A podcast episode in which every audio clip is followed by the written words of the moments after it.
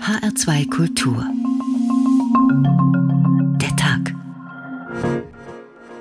Mit Oliver Glab, herzlich willkommen. Die Stadt Karlsruhe hat wieder einmal einen ihrer großen Tage. Bundespräsident Theodor Heuss und Bundeskanzler Dr. Konrad Adenauer werden sprechen. Aber im Mittelpunkt des heutigen Festaktes stehen doch die Richter dieses neuen Gerichtes, die in ihren violetten Talaren in den hinteren Reihen des Saales Platz genommen haben. Wir Richter des Bundesverfassungsgerichts sind Knechte des Rechts. Ohne Beteiligung am Wissen der Regierung kann das Parlament sein Kontrollrecht gegenüber der Regierung nicht ausüben. Das sind alles Urteile, die im Grunde genommen an dem Mehrheitsgefühl der Menschen in Deutschland vorbeigehen. Wir haben nur darüber zu wachen, dass die Normen des Grundgesetzes auch von dem Gesetzgeber eingehalten werden. Gerade dieses Bekenntnis zeichnet die Demokratie gegenüber totalitären Ideologien aus.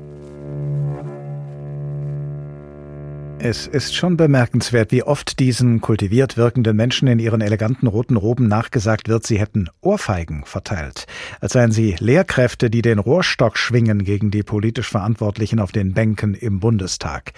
Den Gang nach Karlsruhe anzutreten klingt dann auch gleich wie eine Drohung in den Ohren derer, die Anlass für eine Beschwerde, eine Verfassungsbeschwerde geliefert haben.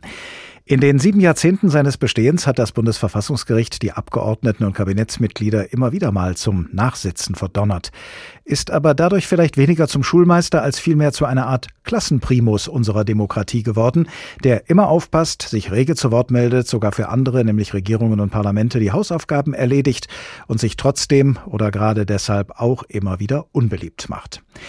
In letzter Zeit übrigens auch beim EuGH, dem Primus des Luxemburger EU-Gymnasiums, der sich seine Klassenarbeiten nur äußerst ungern in Karlsruhe korrigieren lässt.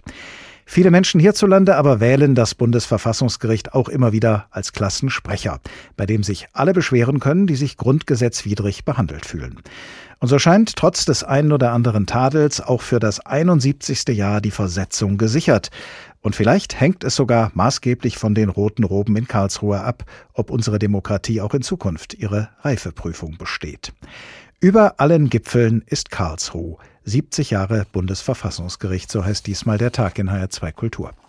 Denn auf den Tag genau vor sieben Jahrzehnten, am 7. September 1951, hat das Bundesverfassungsgericht seine Arbeit aufgenommen, gut zwei Jahre nachdem die Bundesrepublik Deutschland gegründet und das Grundgesetz verabschiedet worden war. Gigi Deppe, unsere Justizreporterin am Sitz des Bundesverfassungsgerichts, nimmt uns zu Beginn dieses Tages erst einmal mit zu den Ursprüngen dieses höchsten deutschen Gerichts. Bei den Beratungen zum Grundgesetz war allen Beteiligten klar, in der Weimarer Zeit hatten diejenigen, die die Verfassung schützen sollten, versagt. Sonst wäre die Diktatur der Nationalsozialisten nicht möglich gewesen. Also sollte ein starkes Kontrollorgan her. Eines, das sogar Gesetze kippen konnte, die von der Mehrheit im Parlament verabschiedet worden waren. Das Bundesverfassungsgericht. Seit 70 Jahren erklingt dieser Aufruf in Karlsruhe immer wieder. Das Ritual zu Beginn einer Verhandlung ist gleich geblieben, aber über die Jahre hat sich eine Menge geändert. Am Anfang durften die Richter nur dritte Klasse Bahn fahren. Heute ist klar, das Gericht ist oberstes Verfassungsorgan, rangiert neben Bundespräsident und Parlament. Über rund 250.000 Anträge hatte das Gericht in 70 Jahren zu entscheiden. 16 Richterinnen und Richter arbeiten alles ab, zwei Senate a acht Personen. Der erste Senat prüft eher die Grundrechte, während der zweite Senat vor allem für die Fragen der staatlichen Organisation zuständig ist. In den ersten Jahren saßen die Richter noch sehr unbequem, erinnerte sich Reporter Erhard Becker später. Bei heißen Verhandlungen schmorten die Richter wie die Krebse in ihren roten Roben, aufgereiht hinter dem Richtertisch und mit der prallen Sonne im Rücken vom Fenster her. Damals im Prozess um das Verbot der Sozialistischen Reichspartei im Spätsommer 1952 war die Hitze fast unerträglich. Frau Höpke-Assoff, Frau des ersten Präsidenten, hat auf Abhilfe gesonnen. Sie hat zwar im Gericht nichts zu sagen gehabt, es hat ja keine Richter keine Präsidentenfrau, aber sie hat angeregt und das wurde ausgeführt. Ich habe es gesehen, da haben morgens die Putzfrauen in ihren Putzeimern Stangeneis in den Gerichtssaal getragen und zwischen die Richterstühle gestellt, in der Hoffnung, wenn die kühle Füße hatten, würde das bis auf den Kopf durchschlagen. Insgesamt hatten die Richter durchaus wichtige Fragen zu klären. Zum Beispiel, ob die KPD zu verbieten ist. Im Namen des Volkes. Erstens, die Kommunistische Partei Deutschlands ist verfassungswidrig. Zweitens, die Kommunistische Partei Deutschlands wird aufgelöst. Häufig hat das Gericht Gesetze und andere staatliche Maßnahmen durchgewunken, aber manchmal eben doch zugunsten der Freiheit die Behörden gestoppt. Zum Beispiel 1958, als sich der Apotheker Karl-Heinz Röber darüber beschwerte, dass er in Bayern keine Apotheke eröffnen durfte. Das stank mir denn hinten in der Nase. Und daraufhin habe ich, mich, habe ich mir gesagt, so, jetzt guckst du dir mal die bayerische und die Bundesverfassung an. Habe sie erworben und da dachte ich, das kann man aber, aber ganz anders auslegen. Die Entscheidung des Bundesverfassungsgerichts zugunsten des Apothekers prägte die Wirtschaftsordnung in der Bundesrepublik ganz grundsätzlich dass wir frei sein müssen bei der Wahl unseres Berufes. Grundlegend auch, was das Gericht für die Gleichstellung von Männern und Frauen getan hat. Gegenstand der heutigen Verhandlung ist also ausschließlich. Schon in den 50er Jahren hat es mit der couragierten Richterin Erna Schäffler entschieden, dass etwa der Vater nicht das letzte Wort bei der Kindererziehung hat oder dass Frauen beim Vererben von Bauernhöfen nicht benachteiligt werden dürfen. Und noch eines gehört unbedingt in einen Bericht über die Anfangsjahre dieses Gerichts, der Fernsehstreit. Adenauer wollte ein regierungsnahes Fernsehen. Aber das Bundesverfassungsgericht hat das 1961 verhindert. Fernsehen müsse staatsfrei sein. Adenauer war fassungslos, dass das Gericht einfach sein schönes Projekt kaputt machte und reagierte sehr ungeniert. Niemals mehr danach wollte sich ein Politiker bei solch einer peinlichen Urteilsschelte erwischen lassen. Das Kabinett war sich darin einig, dass das Urteil des Bundesverfassungsgerichts falsch ist, meine Damen und Herren.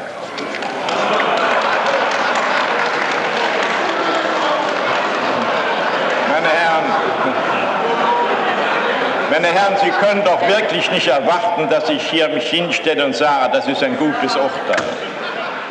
Tadelnde Worte des ersten deutschen Bundeskanzlers Konrad Adenauer über das Bundesverfassungsgericht nach dem ersten Jahrzehnt seines Bestehens 1961. In heutiger Umgangssprache würde Adenauer vielleicht sagen, so ein Verfassungsgericht braucht kein Mensch.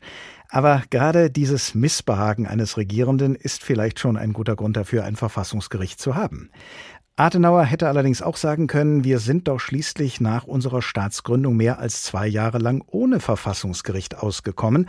Und das bringt uns nun zu Professor Matthias Jestedt, Direktor des Instituts für Staatswissenschaft und Rechtsphilosophie an der Universität Freiburg und Autor vieler Publikationen über das Bundesverfassungsgericht. Guten Tag.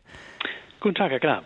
Das Bundesverfassungsgericht ist nachweislich mehr als zwei Jahre jünger als die Bundesrepublik und das wirft in der Tat die Frage auf, wie ist unser Land mehr als zwei Jahre lang ohne Bundesverfassungsgericht ausgekommen? Nun, man könnte zunächst flapsig antworten, man wusste ja noch nicht, was man an einem solchen Gericht haben würde.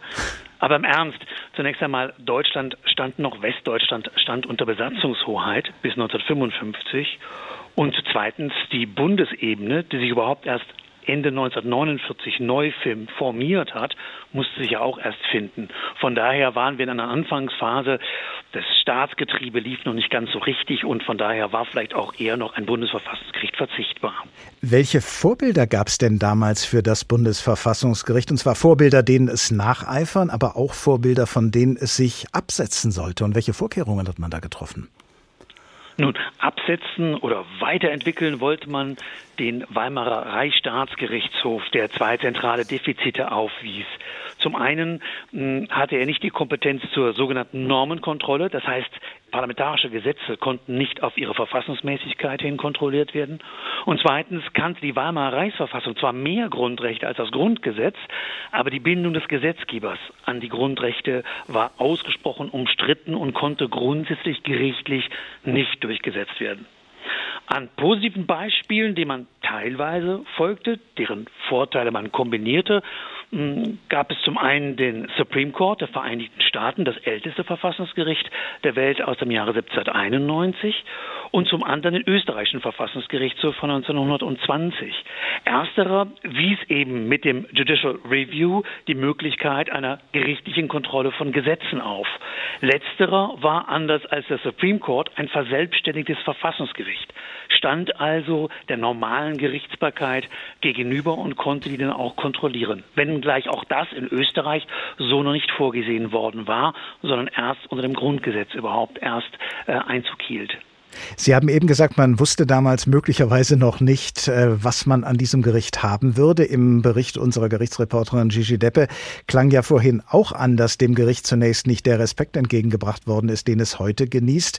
Wie ist es ihm denn gelungen, sich im Laufe der Jahrzehnte diesen Respekt zu verschaffen? Vielleicht fangen wir nochmal 1949 an. Da gab es ein ganz zentrales Mittel, ein ganz zentrales Verfahren, was heute die Verfassungsgerichtsbarkeit bestimmt noch gar nicht, nämlich die Verfassungsbeschwerde. Das heißt, die Möglichkeit des einzelnen Bürgers, der einzelnen Bürgerin unter Berufung auf die Grundrechte jeden Staatsakt letztlich vom Bundesverfassungsgericht anzufechten. Die wurde erst 1951 eingeführt. Also zwei Jahre später mit Arbeitsaufnahme sozusagen des Gerichts. Und auch da konnte man noch nicht richtig ahnen, welche Bedeutung diese Verfahrensart, die heute rund 97 Prozent aller Verfahren ausmacht, äh, entwickeln würde. Das Bundesverfassungsgericht hat im Laufe der Zeit dann eine Reihe von ganz zentralen Verfassungsgerichtsentscheidungen gefällt, gestützt auf ein sehr dynamisches, evolutives, liberales Verständnis von Verfassung, was eben die Väter und Mütter des Grundgesetzes 1949 so auch noch nicht im Sinn hatten. Sie haben gesagt, ein liberales äh, Verständnis, das ist ja nicht unbedingt selbstverständlich, dass man ein Gericht, ähm, oder ist es vielleicht auch nicht unbedingt vorgesehen, dass man ein Gericht so einordnen kann, wie Sie das gerade getan haben, politisch einordnen, denn das Gericht ist ja zunächst mal eine juristische Institution, wenngleich natürlich ein Verfassungsgericht äh, ein sehr politisches Gericht ist. Wie ist das Bundesverfassungsgericht aus Ihrer Sicht mit dieser Doppelgestalt umgegangen? Nun, das Bundesverfassungsgericht hat sich selber in diese Doppelgestalt hineingebracht, auch verbaliter, indem es von Anfang an behauptet hat, es sei ein Verfassungsorgan und begegnet damit den anderen Organen auf gleicher Augenhöhe. Im Grundgesetz steht nur drin, dass ein Gericht sei und Gerichte werden eben nur auf Antrag tätig und äh, gehören daher nicht zu den agierenden Akteuren auf der Staatsleitungsebene. Das Bundesverfassungsgericht hat sich aber sehr schnell den Respekt verschafft. Sie sprachen vorhin die Entscheidung zum Deutschlandfernsehen an, eine Entscheidung, in der das Bundesverfassungsgericht der damaligen Bundesregierung in die Parade fuhr. Aber gleichzeitig hat es gerade im gesellschaftlichen Sektor ganz zentrale liberalisierende Entscheidungen getroffen, wenngleich, das muss man, um der historischen Wahrheit die Ehre zu geben, auch hier einfügen, hier und da natürlich auch retardierende Entscheidungen dabei waren. Gerne werden hier genannt Entscheidungen zur homosexuellen Strafbarkeit und so weiter. Die sind sehr zeitbedingt, aber da war das Bundesverfassungsgericht nicht Vorreiter, sondern allenfalls ein Nachbeter. Aufs Ganze gesehen war das Bundesverfassungsgericht äh, doch, glaube ich, ein großer Vorreiter und Protagonist sozusagen einer liberalen, freiheitlichen Verfassungsstaatlichkeit. Das Bundesverfassungsgericht untersteht zunächst mal niemandem, aber es kann sicher auch nicht einfach tun, was es will. Kann es überhaupt von sich aus tätig werden oder gilt immer der Grundsatz, wo kein Kläger, da kein Richter? Und wenn also keine Klagen, keine Beschwerden kämen, dann wäre das Bundesverfassungsgericht arbeits- und damit auch wirkungslos? Das ist im Grundsatz richtig. Auch für das Bundesverfassungsgericht gilt, wo kein Kläger, da kein Richter. Aber man kann natürlich Klagen auch provozieren, indem man in seinen Entscheidungen, und das Bundesverfassungsgericht hat etwa 6000 Verfahren pro Jahr, andeutet, in welche Richtungen man Grundrechte etwa oder sonstige verfassungsrechtliche Positionen, zum Beispiel der Opposition, auch verstehen kann. Und das kann die Opposition kann Grundrechtsträgerinnen und Grundrechtsträger animieren, doch den Weg nach Karlsruhe einzuschlagen. Insoweit richtig, sie sind antragsabhängig, aber die Anträge die kann man zwar nicht bestellen, aber doch ein bisschen provozieren. Die erste Entscheidung des Bundesverfassungsgerichts äh, schon zwei Tage nachdem es die Arbeit aufgenommen hatte, war eine Eilentscheidung, die aber dem Gericht paradoxerweise mehr Zeit verschaffen sollte. Es ging nämlich um die Verschiebung einer Volksabstimmung in Baden-Württemberg, damit das Gericht mehr Zeit bekommt, um die Rechtslage zu prüfen. Die Mühlen der Justiz malen häufig langsam, aber das Bundesverfassungsgericht sieht sich ja oft mit Fragen konfrontiert, die aus akuten politischen Entwicklungen entstehen, gerade auch jetzt in der Corona Corona-Krise. Wie sehr sehen Sie das Bundesverfassungsgericht in der Lage, Sorgfalt und Tempo unter einen Hut zu bekommen? Denn Entscheidungen aufzuschieben schafft bzw. zementiert ja auch Fakten. Das ist im Grundsatz ganz richtig und das ist ein unentkommbares Dilemma. Aber das Bundesverfassungsgericht legt eben zwei unterschiedliche Maßstäbe an. Bei der Hauptsacheverfahren wird natürlich die Verfassungsmäßigkeit in jede Richtung hin untersucht. Beim Eilverfahren und so auch in dem Verfahren, das Sie ansprachen zum Südweststaat, sagt das Bundesverfassungsgericht, da nicht klar ist, in welche Richtung die Entscheidung in der Hauptsache geht, ob der Antrag stattbekommen wird oder nicht, ob die Sache verfassungsmäßig oder verfassungswidrig ist, schauen wir auf die Gefahren, auf die Nachteile, die entstehen bis zur Entscheidung der Hauptsache. Und so auch in diesem Beschluss des Bundesverfassungsgerichts des Zweiten Senats vom 9. September 1951. Da hat man drauf geschaut, dass die Schäden sehr viel größer sein würden, wenn man eine Wahl unter den Unsicherheiten der Verfassungskonformität stattfinden lassen würde, als wenn man diese Wahl um wenige Wochen verschieben würde. Professor Matthias Jestedt, Direktor des Instituts für Staatswissenschaft und Rechtsphilosophie an der Universität Freiburg. Vielen Dank. So, und jetzt gehen wir ins Gefängnis, und zwar in das Bundesgefängnis von Trumbull, einer Haftanstalt im US-Bundesstaat Florida. Dort spielt der Roman Die Bruderschaft von John Grisham. Diese Bruderschaft besteht aus drei inhaftierten Richtern, die im Gefängnis mit Billigung der Anstaltsleitung weiter urteilen dürfen. Ihr Gerichtssaal ist die Gefängniskantine. Ein Mithäftling namens T. Carl gibt mit einer britisch anmutenden Lockenperücke den Protokollführer, und weitere Mithäftlinge sitzen als Kläger, Beklagte oder Zuschauer im Publikum. Hören wir wir mal, was passiert, nachdem der Protokollführer die Sitzung eröffnet hat. Drei Männer traten aus der Küche in die Cafeteria. Zwei von ihnen trugen Schuhe. Einer knabberte an einer Salzstange. Der barfüßige Mann hatte außerdem nur eine kurze Hose an, so dass unterhalb der Robe seine dünnen Beine zu sehen waren.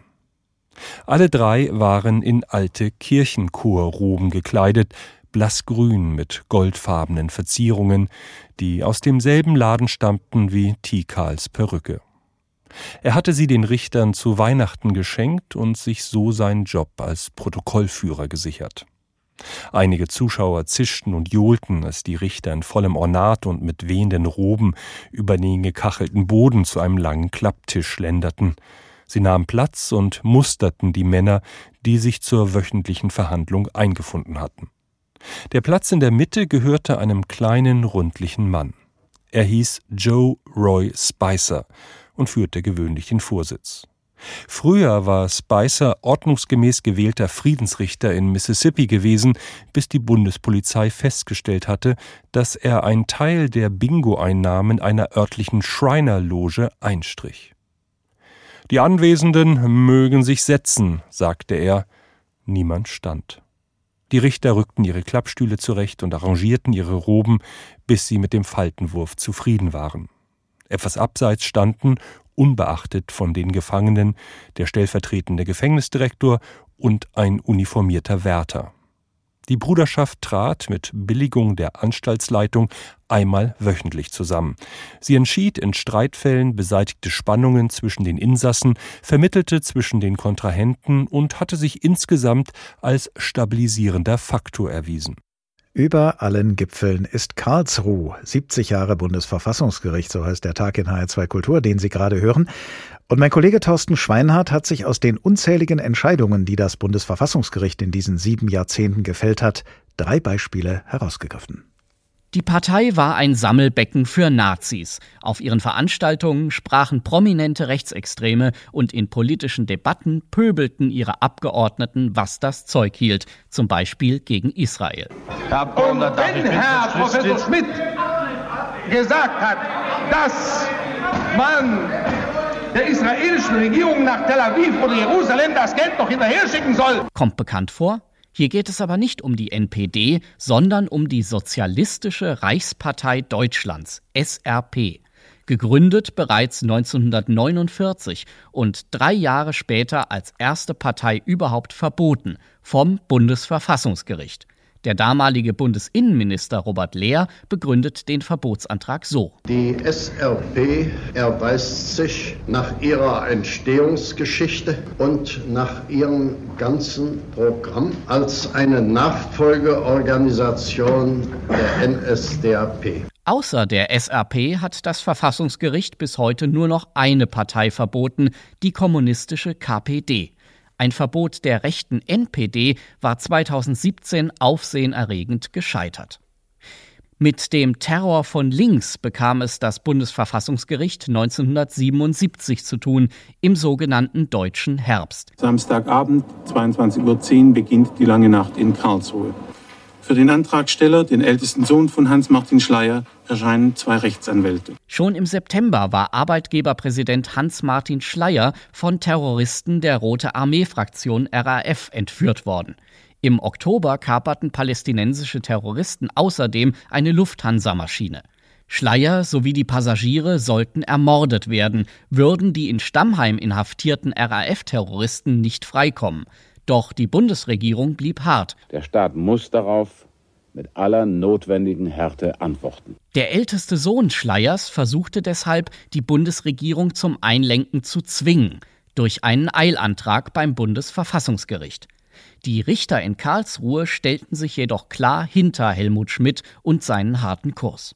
Der Antrag auf Erlass einer einstweiligen Anordnung wird abgelehnt. Die Begründung? Nicht nur für den Einzelnen gäbe es eine Schutzpflicht, sondern auch für die Gesellschaft. Um den Schutz des Einzelnen vor staatlicher Neugier ging es dagegen in einem Urteil aus 1983. Für dieses Jahr hatte man sich für die deutschen Bürger was ganz Besonderes ausgedacht, eine Volkszählung. Die Furcht vor Missbrauch ihrer persönlichen Daten ist unbegründet, denn der Volkszähler wird strafrechtlich belangt, wenn er die Geheimhaltung verletzt. Das konnte allerdings nur wenige beruhigen. Es gab massive Bürgerproteste gegen den geplanten Zensus und schließlich eine Verfassungsbeschwerde. Im Dezember 1983 verkündete der damalige Präsident des Bundesverfassungsgerichts, Ernst Bender, Mit dem Recht auf informationelle Selbstbestimmung wären eine Gesellschaftsordnung und eine diese ermöglichende Rechtsordnung nicht vereinbar, in der der Bürger nicht mehr wissen könnte, wer was wann und bei welcher Gelegenheit über sie weiß. Die Volkszählung musste gestoppt werden. Mit dem Volkszählungsurteil stärkten die Karlsruher Richter maßgeblich den persönlichen Datenschutz, lange bevor Facebook erfunden war. Thorsten Schweinhardt über drei von unzähligen Entscheidungen, die das Bundesverfassungsgericht im Laufe von inzwischen sieben Jahrzehnten gefällt hat. An Entscheidungen der Jahre 2002 bis 2014 war auch Professorin Gertrude Löbe-Wolf beteiligt, denn sie war damals zwölf Jahre lang Richterin am Bundesverfassungsgericht, also so lange, wie man vor Erreichen der Altersgrenze maximal dort Mitglied sein darf. Heute ist sie emeritierte Professorin für öffentliches Recht an der Universität Bielefeld. Guten Tag, Frau Professor Löbe-Wolf. Herr Glaub. Die Öffentlichkeit bekommt von der Arbeit des Bundesverfassungsgerichts ja nur dann etwas mit, wenn mit einer gewissen Feierlichkeit die Entscheidungen verkündet werden oder allenfalls bei den mündlichen Verhandlungen, die den Entscheidungen vorangehen. Aber ein großer Teil der Arbeit des Bundesverfassungsgerichts findet ja bei den Beratungen im, ich sag mal, Hinterzimmer statt. Können Sie sich an Beratungen erinnern, in der besonders heftig um eine Entscheidung gerungen wurde, Situationen, in der ja vielleicht andere Senatsmitglieder Sie überzeugt haben und umgekehrt und Sie dabei vielleicht noch etwas dazugelernt haben? Also zu konkreten einzelnen Entscheidungen darf ich Ihnen äh, leider oder zum Glück, wie man es nimmt, gar nichts berichten, denn das fällt unter das Beratungsgeheimnis. Und das ist auch gut so, weil dieses Beratungsgeheimnis sehr wichtig ist für die Qualität der Beratung. Aber allgemein kann ich Ihnen sagen, dass natürlich oft intensiv und von recht unterschiedlichen Standpunkten aus argumentiert wird, dass kann auch schon mal ein bisschen emotional werden. Allerdings im Allgemeinen läuft das doch und ich habe keine Ausnahme erlebt, wo Leute sich gegenseitig angeschrien hätten oder sowas. Das hört man zwar gelegentlich von anderen Verfassungsgerichten, dass sowas passieren kann. Es gibt sozusagen eine Kultur des professionellen Umgangs mit den Meinungsunterschieden, die vor allen Dingen darin besteht, dass man halt Meinungsunterschiede nicht persönlich nimmt. Ne? Kann man zumindest sagen, dass beim Bundesverfassungsgericht mit einer größeren Leidenschaft mitunter diskutiert wird als äh, bei anderen Gerichten, soweit Sie das überblicken können? Über das Maß der Leidenschaft würde ich nicht unbedingt den Unterschied definieren, sondern äh, über das Maß der Gründlichkeit, der Sachlichkeit, des einander Zuhörens, des Versuchs, die Gegenpositionen zu verstehen und wenn man feststellt, ja, das sind ja auch Positionen, die sind nicht nur innerhalb der Beratung äh, verschieden, sondern auch in der Gesellschaft. Das heißt, man muss in der Entscheidung dann auch, wenn zum Beispiel bestimmte Belange sich nicht durchsetzen, doch immerhin diese Belange würdigen und erklären, warum sie sich nicht durchsetzen. Dieses wirklich sehr gründliche Wägen, das ähm, kennzeichnet, glaube ich, die Beratungen des Bundesverfassungsgerichts in besonderer Weise. Es gibt unendlich viele Gerichte auf der Welt, also auch Verfassungsgerichte, Höchstgerichte, wo einfach nur die Positionen nebeneinander gestellt werden und dann wird ausgezählt, wer hier die Mehrheit hat. Und es findet sozusagen gar kein wechselseitiger, wirklicher Austausch und auch kein wirkliches wechselseitiges Lernen und besser Verstehen statt. Und das halte ich für eine der ganz großen Qualitäten des Bundesverfassungsgerichts die auch sehr äh, zur Qualität der Entscheidungen beiträgt und dazu, dass die oft eben dann doch was Befriedendes haben. Nun gibt es ja für die Öffentlichkeit eine Möglichkeit, doch zu erfahren, wenn sich die Mitglieder eines Senats am Bundesverfassungsgericht nicht einig geworden sind, nämlich dann, wenn sich ein Richter oder eine Richterin dem jeweiligen Mehrheitsvotum nicht anschließt, sondern ein Sondervotum abgibt und dieses Sondervotum dann auch verliest in der Öffentlichkeit. Ist das eine Möglichkeit, die Sie in Ihrer Zeit am Bundesverfassungsgericht gern in Anspruch genommen haben? Ja, sogar vergleichsweise häufig, nicht am häufigsten von allen, aber doch deutlich über dem Durchschnitt. Das liegt auch daran, dass ich ein bisschen gebraucht habe, um den guten Sinn auch der Zurückhaltung, die bei den Sondervoten herrscht, zu verstehen. Also es ist einerseits sehr wichtig, dass es diese Möglichkeit gibt, seinen Dissens nach außen zu tragen oder nicht. Und dass auf der anderen Seite aber auch nicht jeder, der irgendwo noch über irgendwas unzufrieden ist, dann äh, seine gesonderte Meinung zum Besten gibt. Denn wenn alle das tun, dann hört das Gespräch auf. Dann muss man ja nicht mehr diskutieren. Und deswegen ist dieser Mittelweg, man kann, wenn es einem besonders wichtig erscheint, ein Sondervotum abgeben, aber man bemüht sich intensiv, die Notwendigkeit zu vermeiden, indem man sich annähert. Und wo das nicht gelingt, schreibt man auch nicht in jedem Fall alles auf, was einem missfällt.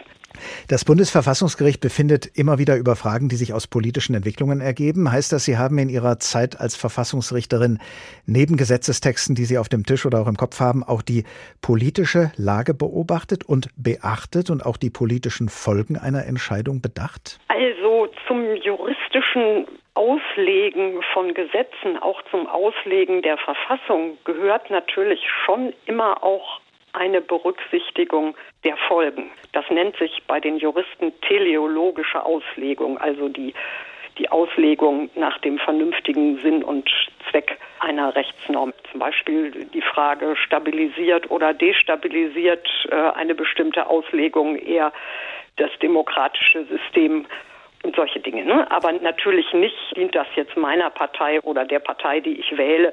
Das sind nicht die Konsequenzen dieser Art, die eine Rolle spielen. Man kann natürlich nie wissen, ob nicht im Hintergrund äh, irgendwo auch solche Motive eine Rolle spielen. Aber ich halte das für realitätsfern zu denken, man sitzt da als verkappter Politiker im Verfassungsgericht und versucht da irgendeine eigene Linie durchzubringen. Man muss schon unterscheiden können zwischen dem, was man politisch für gut hält und dem, was verfassungsrechtlich geboten ist. Und ich denke, diese Unterscheidung wird auch im Allgemeinen getroffen und der Notwendigkeit, die zu treffen, ist das Bundesverfassungsgericht sich sehr bewusst.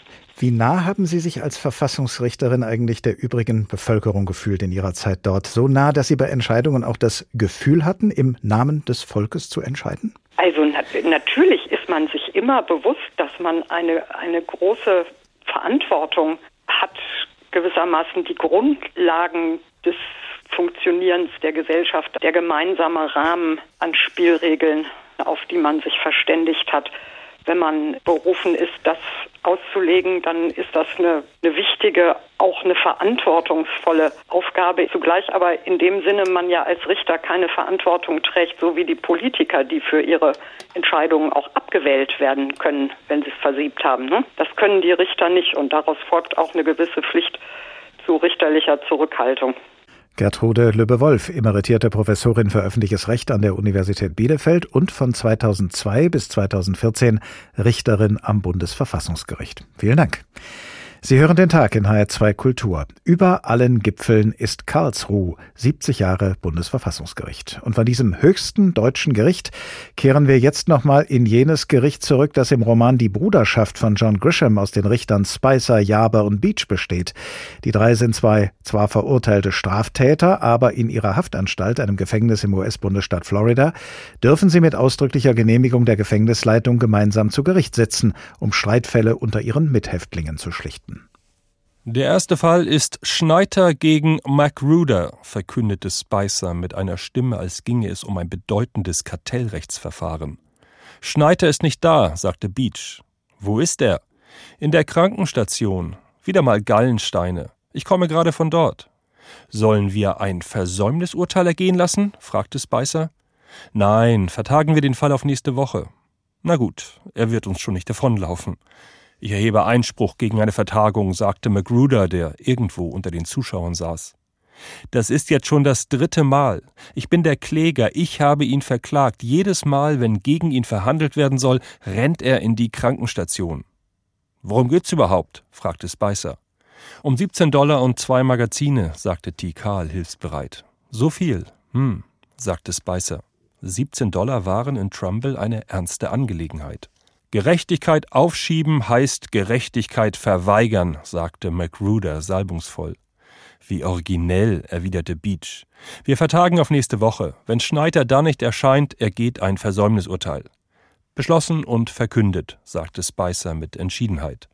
T. Carl machte einen Vermerk im Protokoll und Magruder setzte sich verärgert. Die Regeln waren einfach. Kurze Plädoyers, keine Offenlegung von Schriftstücken, schnelle Urteile, die für alle, die die Zuständigkeit des Gerichts anerkannten, bindend waren. Es gab keine Berufung. An wen hätte man sich auch wenden sollen? Naja, in Deutschland vielleicht an das Bundesverfassungsgericht, an das ja alle Bürgerinnen und Bürger in Deutschland sich wenden können. Eine Möglichkeit, von der ja auch viele Menschen Gebrauch machen. In unserem Nachbarland Polen hingegen wenden sich in letzter Zeit fast immer, immer weniger Menschen an das dortige Verfassungsgericht, und zwar immer weniger Menschen, die außerhalb des Regierungslagers stehen. Denn die polnische Regierung, getragen von der PiS-Partei, hat seit ihrem Amtsantritt dem polnischen Verfassungsgericht sehr zugesetzt, mit dem Ergebnis, dass das Gericht in seiner jetzigen Verfassung ihr der Regierung nicht mehr zusetzt, was allerdings, wie unser Korrespondent Jan Palukat berichtet, zu öffentlichen Protesten führt. Sprechchöre vor dem Warschauer Verfassungsgericht im Zuge der sogenannten Frauenproteste. Das Gericht, als unabhängige Kontrollinstanz geschaffen, wird als verlängerter Arm der Mächtigen geschmäht. Ob die Peace-Partei, die für eine weitere Verschärfung des Abtreibungsrechts politisch keine Mehrheit hatte, Einfach das durch sie umgebaute Verfassungsgericht dafür missbrauchte, ist schwer zu beurteilen, denn das Tribunal hatte auch schon früher konservative Urteile gefällt. Und doch kam der Verdacht nicht von ungefähr, denn seit sich Peace im Rahmen ihrer umstrittenen Reformen als erstes eben das Verfassungsgericht vorgenommen hatte, hat dieses seine Rolle als überparteilich anerkannte Kontrollinstanz eingebüßt, ist zum Instrument in Regierungshand geworden, wie die Helsinki-Stiftung für Menschenrechte beklagte. PiS-Parteichef Kaczynski, der während seiner ersten Regierungszeit immer wieder vom Verfassungstribunal ausgebremst worden war, hatte dem Gericht bald nach dem Wahlsieg 2015 den Kampf angesagt. Man muss endlich mit der naiven Vorstellung aufräumen, dass das Verfassungsgericht aus Menschen bestünde, auf die der Heilige Geist herabgestiegen ist und die deswegen ausschließlich gute und rechtmäßige Entscheidungen treffen. Es gibt genügend Beispiele für das Gegenteil. Und deswegen müssen in der Sphäre der Gerichtsbarkeit weitgehende Änderungen vollzogen werden, sowohl institutionell wie personell. Wobei die Mutter aller Justizreformen ihren Geburtshelfer in der Vorgängerregierung hatte. Die Koalitionsregierung um die liberale Bürgerplattform ließ per Verfahrenstrick noch zusätzliche eigene Verfassungsrichter wählen, als sich der Machtwechsel hin zu Peace bereits abzeichnete. Das Verfassungsgericht selbst verwarf dies in einem seiner letzten Urteile als unabhängige Instanz, ebenso wie die spätere Wahl dreier der Partei nicht zustehender Richter nun schon durch die Peace-Mehrheit. Diese drei aber blieben im Amt und wurden bald Richter-Dubletten getauft. Peace ignorierte nämlich das Urteil, indem die damalige Regierung Shedwar seine formal nötige Veröffentlichung im Amtsblatt unterließ. Der frühere Verfassungsgerichtspräsident Andrzej Zoll meinte damals, wenn die Frau Premierministerin dieses Urteil nicht veröffentlicht, begeht sie ganz klar ein Verfassungsdelikt. Es würde einen Systemwechsel bedeuten, dass die Macht selbst regiert, nicht mehr das Recht. Denn gemäß Recht und der Verfassung ist ein Urteil des Verfassungsgerichts endgültig. Urteile fällt das Gericht seither weiter, aber nun regelmäßig solche, die das Regierungshandeln absichern. Das berichtet unser Korrespondent Jan Palokat über das polnische Verfassungsgericht. Hier bei uns in Deutschland kann die Regierung, und zwar egal welche gerade amtiert, bislang nicht einfach so davon ausgehen, dass ihre Entscheidungen grundsätzlich vom Bundesverfassungsgericht gebilligt werden. Es lohnt sich aber durchaus die Frage nach dem politischen Charakter des Bundesverfassungsgerichts und seiner Mitglieder. Heribert Prantl ist von Haus aus Jurist und Journalist. Er war viele Jahre lang Leiter des Innenressorts der Süddeutschen Zeitung und ist weiterhin Kolumnist bei der Süddeutschen. Guten Tag. Guten Tag, Herr Glaub. Die Mitglieder des Bundesverfassungsgerichts sind jeweils von Bundestag und Bundesrat mit Zweidrittelmehrheit gewählt und zuvor reihum von den politischen Parteien vorgeschlagen worden. So läuft das Verfahren. Einige von ihnen sind zuvor auch politisch, parteipolitisch tätig gewesen. Hat sich das Ihrer Ansicht nach auf deren Arbeit am Bundesverfassungsgericht niedergeschlagen?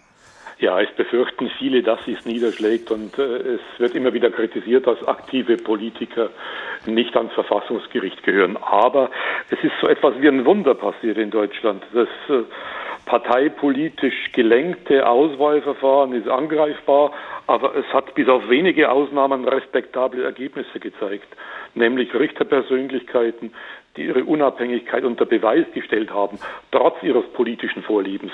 Der erste Präsident des Verfassungsgerichts, Gebhard Müller, war Ministerpräsident von Baden-Württemberg für die CDU gewesen. Dann war er mh, hm, wirklich sehr lange Verfassungsgerichtspräsident. Genauso Ernst Bender war Bundesinnenminister, ist dann Verfassungsgerichtspräsident geworden. Roman Herzog war Justiz, war Innenminister in Baden-Württemberg, ist dann Verfassungsgerichtspräsidentin geworden, Verfassungsgerichtspräsident geworden. Jutta Limbach war Justizsenatorin in Berlin, ist dann eine höchst respektierte Verfassungsgerichtspräsidentin geworden. Das sind Beispiele dafür, wie sich die Persönlichkeiten, die Richterpersönlichkeiten in Deutschland von ihrem Vorleben abgrenzen und dann doch wirklich sich Respekt erwerben und Unabhängigkeit demonstrieren.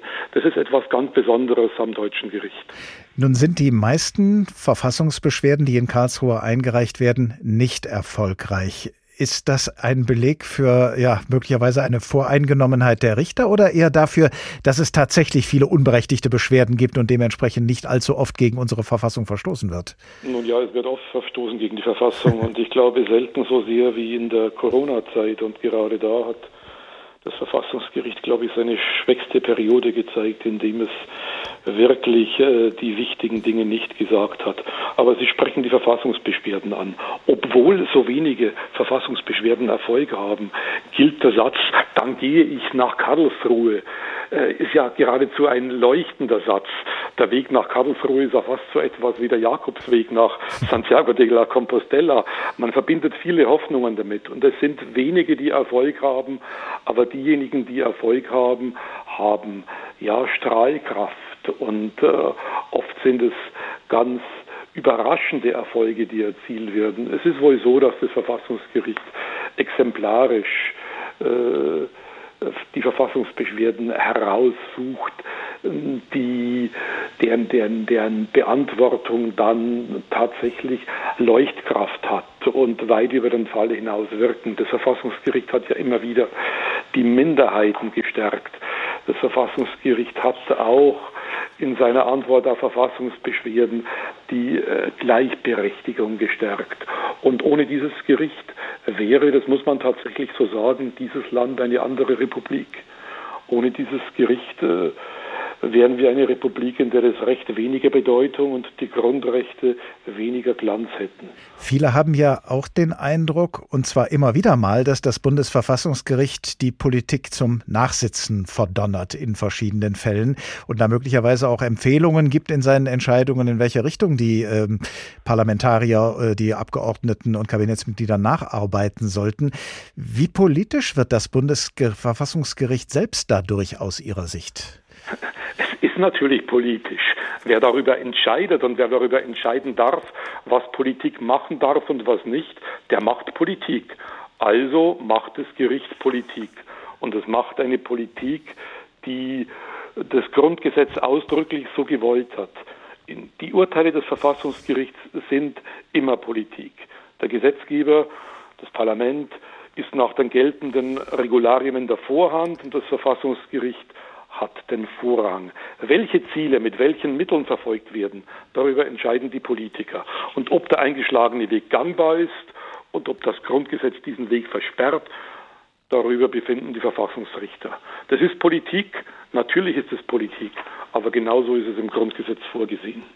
Der inzwischen ehemalige Verfassungsrichter Udo Di Fabio hat mal in einem Aufsatz von einem Überschuss an Vertrauen in das Bundesverfassungsgericht gesprochen und die Frage aufgeworfen, ob dieser Vertrauensüberschuss dem politischen Prozess seine Legitimation raubt. So hat er es ausgedrückt. Ich sage mal mit meinen Worten, dass er möglicherweise den Prozess, an dem äh, Parlament und Regierung beteiligt sind, untergräbt, äh, dadurch, dass das Bundesverfassungsgericht eben so viel mehr Vertrauen und Respekt oft genießt als die anderen Verfassungsorgane. Wie sehen Sie das?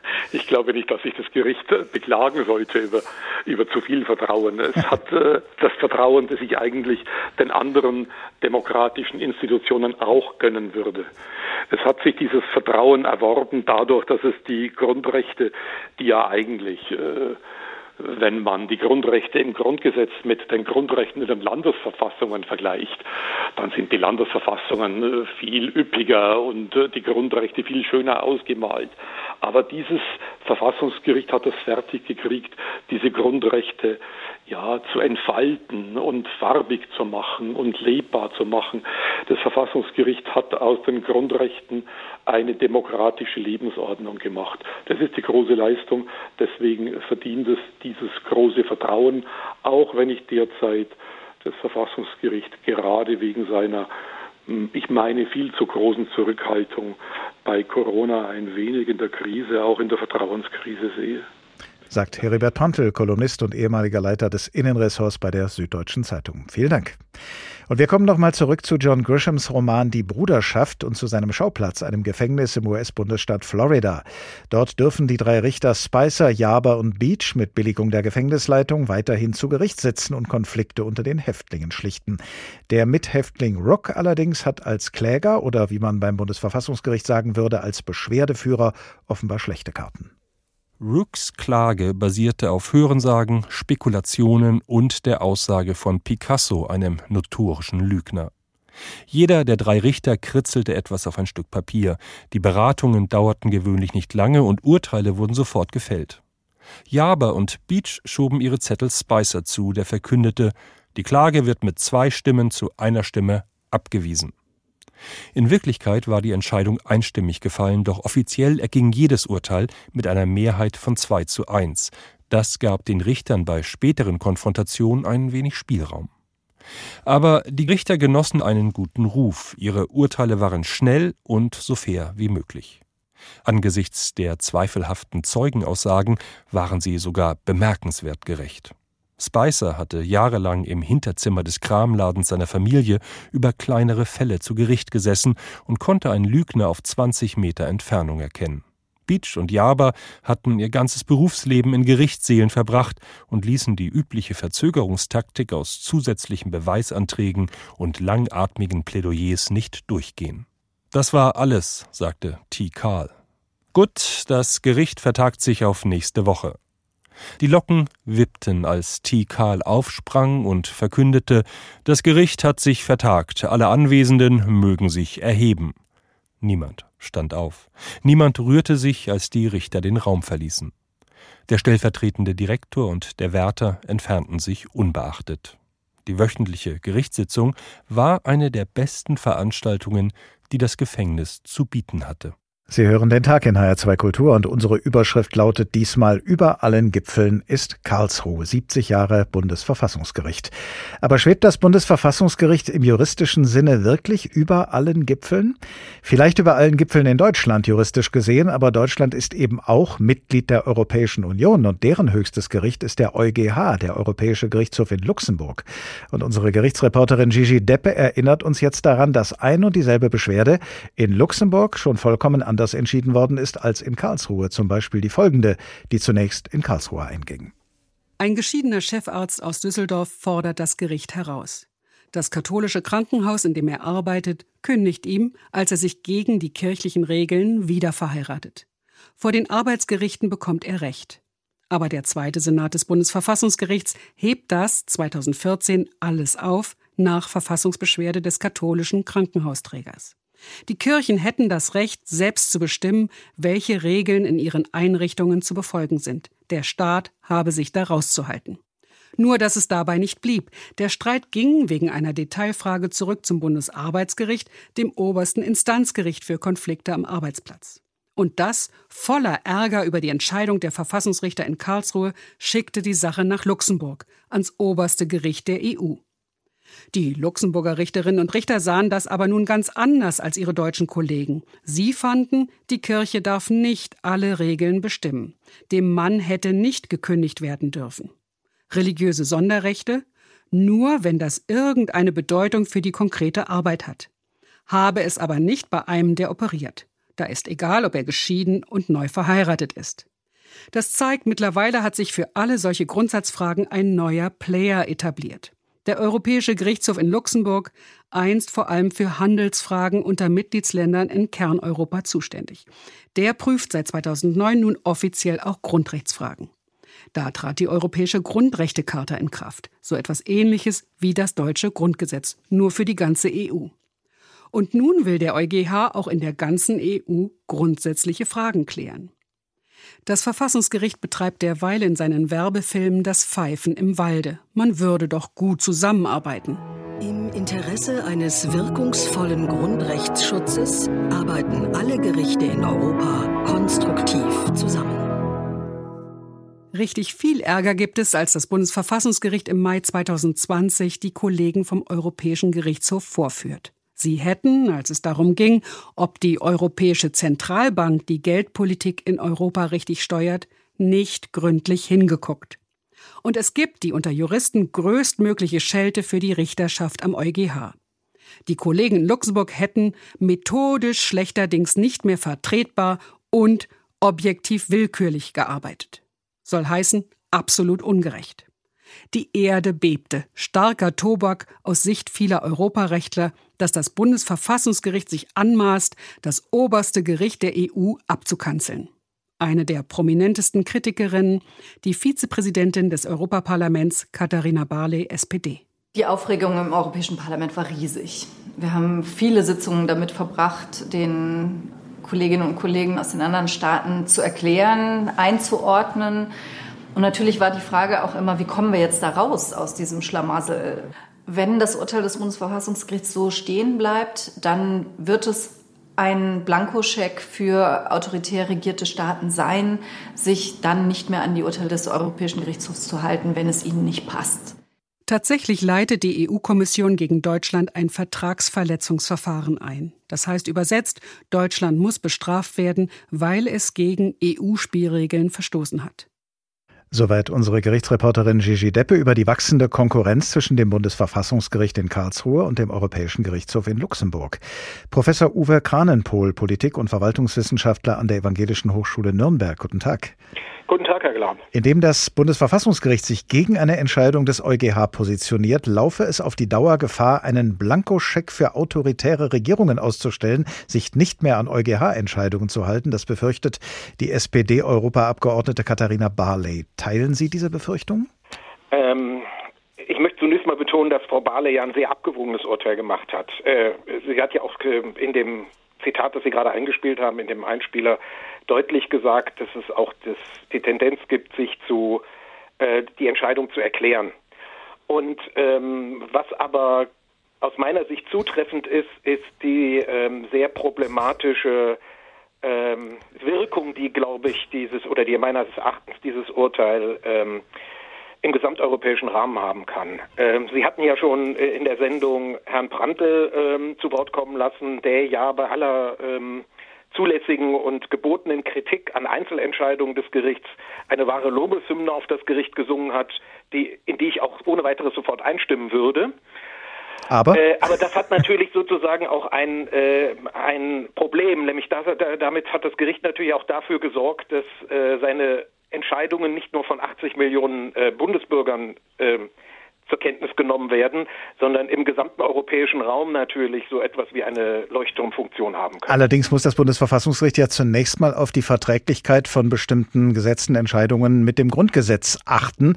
Ähm, ist es da auch verpflichtet, äh, andere europäische Gesetzgebung mit einzubeziehen? Dem Grundgesetz ist das Gesetzgericht doch erstmal verpflichtet. Äh, ja, wobei äh, wir natürlich in Deutschland auch eine sehr, äh, sage ich jetzt mal, ähm, ähm, idiosynkratische Auslegung äh, des Verfassungsrechts haben, bei dem ähm, die herrschende deutsche äh, Staatsrechtslehre davon ausgeht, dass Europarecht sozusagen unter deutschem Verfassungsrecht anzusiedeln sei und nur über die Europakonformitätsbestimmungen ähm, äh, inkorporiert wird. Es gibt zum Beispiel andere Staaten in Europa, zum Beispiel die Niederlande, bei denen es völlig äh, unstrittig ist, dass europäisches Recht nationalem Recht vorgeht. Also auch dort ist das ist sozusagen eine Position, die wir in Deutschland als gefestigte Position haben, die aber im internationalen Vergleich bei weitem nicht so selbstverständlich ist, wie es uns vielleicht scheint. Das Bundesverfassungs dem Bundesverfassungsgericht liegt es ja wahrscheinlich auch fern, irgendwelche Blankoschecks für autoritäre Regierungen auszustellen im schlimmsten Falle, sondern es soll ja im Gegenteil eine Art Korrektiv sein in unserer Demokratie. Kann das Bundesverfassungsgericht in seiner jetzigen Verfassung dieser Rolle gerecht werden, Ihrer Ansicht nach? Ähm, ich glaube, das ist wirklich eine Frage, wie ich es gerade schon angedeutet habe, ähm, welche Bezugs, ähm, äh, Größe wir dazu nehmen. Als das äh, Bundesverfassungsgericht sich in den 70er Jahren zum ersten Mal äh, zur Vereinbarkeit von Europarecht mit der Verfassung geäußert hat, ähm, lebten wir noch in einer anderen Welt, in der Europa abgehoben war. Da fand ein bisschen Wirtschaftspolitik statt, äh, ein bisschen Zollpolitik statt.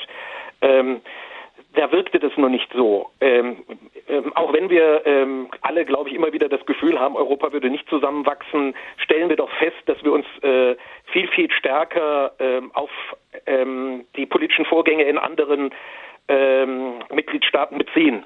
Äh, Ungarn, Polen ist ein Beispiel. Ich möchte aber auch daran erinnern, ähm, dass sich auf einmal deutsche äh, Bundes, also die Bundesbürger dafür interessiert haben, wie in Spanien oder in Griechenland eine Wahl ausgeht, weil das sozusagen unmittelbare Folgen hatte durch die stärkere Verflechtung, die wir hatten.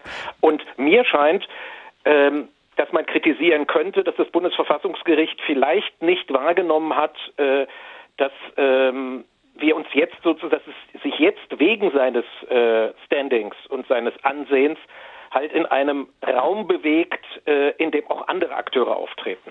Kann also, denn das Bundesverfassungsgericht, äh, sagen wir mal, Souveränität abtreten an den EuGH, solange nicht auch die Bundesrepublik Deutschland als Staat mehr Souveränität an die EU abtritt? Na, wir haben ja bereits Souveränitätsbestandteile an die EU abgetreten. Währungspolitik ist abgetreten, äh, äh, Zollpolitik ist abgetreten, Handelspolitik ist abgetreten. Das haben wir ja alles sozusagen gemacht, teilweise sogar mit verfassungsändernden Mehrheiten. Ja? Ähm, das Problem ist natürlich äh, für das Bundesverfassungsgericht, was nachvollziehbar ist aus der äh, Erfolgsgeschichte, äh, man möchte natürlich sozusagen ähm, aus dieser aus dieser Erfahrung, die ja auch ähm, des Grundrechtsschutzes, der ja auch wirklich da ist, aus dem möchte man natürlich schöpfen und äh, möchte natürlich sozusagen ähm, noch die Möglichkeit haben, ähm, sicherzustellen, mit sicherzustellen, dass auf europäischer Ebene ein mindestens genauso guter Grundrechtsschutz stattfindet. Aber da gibt es ja auch durchaus unterschiedliche Methoden. Also wir, wir haben jetzt gerade darüber geredet, dass das Bundesverfassungsgericht sich mit dem Europäischen Gerichtshof in Luxemburg ich sage es jetzt mal in Anführungszeichen, angelegt hat. Es handelt sich ja vor allem um den zweiten Senat. Der erste Senat hat ja eine ganz andere Rechtsprechung entwickelt und sagt, ja, also wenn wir Ahnung von, äh, von Grundrechten haben, die in der Europäischen Grundrechtecharta stehen, weil wir das schon lange praktizieren, dann legen wir das gleich aus und brauchen äh, Luxemburg gar nicht zu fragen, weil wir das viel besser können. Das ist sozusagen das Verständnis des ersten Senats des Bundesverfassungsgerichts im Sinne des Kooperationsverhältnisses in diesem Europäischen Gerichtsverbund. Der zweite. Senat äh, der mit den, äh, der sich natürlich, sage ich jetzt mal, von seiner Zuständigkeit her eher mit institutionellen Fragen wie dem wie der EZB ähm, auseinandersetzen muss. Ähm, mhm. äh, fährt er eine andere Linie. Das heißt also, da gibt es auch noch einigen Beratungsbedarf, gerade wegen der europäischen äh, Integration innerhalb des Bundesverfassungsgerichts. Also es wird auch bei 70 Jahren seines Bestehens immer noch nicht äh, müde werden dürfen, auch intern mit sich ins Gericht zu gehen, wenn man das ja, so formulieren will. Davon wenig erfahren werden. Professor, da ist das ja. Gericht sehr, sehr schweigsam. Vielen Dank, Professor Uwe Kranenpohl, Politik- und Verwaltungswissenschaftler an der Evangelischen Hochschule Nürnberg. Über allen Gipfeln ist Karlsruhe 70 Jahre Bundesverfassungsgericht. Das war der Tag in HR2 Kultur, als Podcast nachzuhören auf hr2.de und in der ARD Audiothek. Ich heiße Oliver Glapp und ich wünsche Ihnen eine gute Zeit. Bis zum nächsten Tag.